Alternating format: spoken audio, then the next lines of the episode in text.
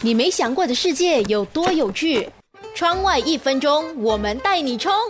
采购回家，你是不是习惯会把大多数的一些食物放进冰箱里保鲜呢？但是有些食物是不应该被放入冰箱的，例如热带水果，因为它们害怕低温。如果冷藏的话，反而会冻伤这些水果，不只会让它们的营养流失，也容易变质。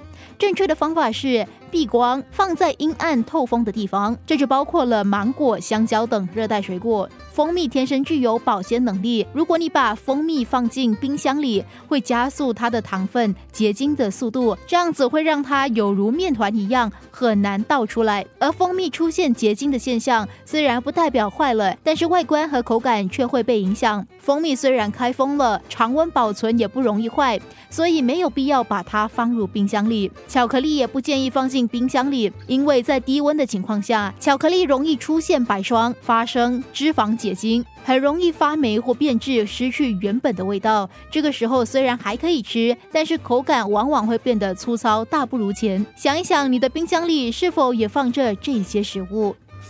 你没想过的世界有多有趣？窗外一分钟。